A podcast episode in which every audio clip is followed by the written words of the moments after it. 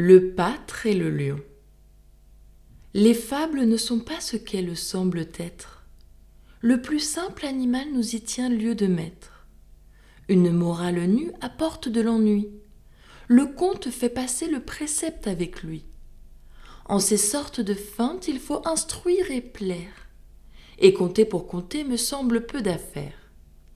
C'est par cette raison qu'égayant leur esprit, nombre de gens fameux en ce genre ont écrit. Tous ont fui l'ornement et le trop détendu.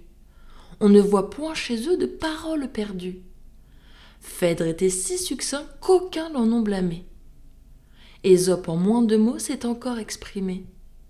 Mais sur tous, certains Grecs renchérissent et se piquent d'une élégance laconique. Ils renferment toujours son compte en quatre vers. Bien ou mal, je le laisse à penser aux experts. Voyons-le avec Ésope en un sujet semblable.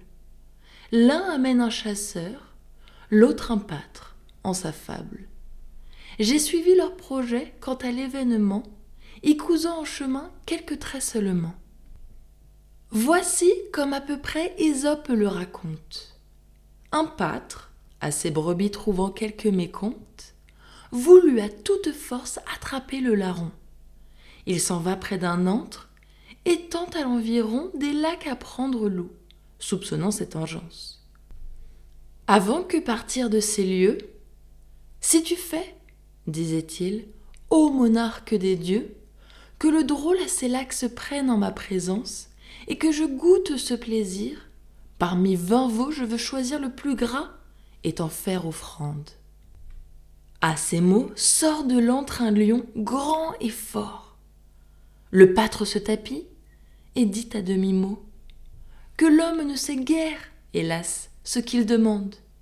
Pour trouver le larron qui détruit mon troupeau et le voir en ces lacs pris avant que je parte. Ô monarque des dieux, je t'ai promis un veau, je te promets un bœuf si tu fais qu'il s'écarte.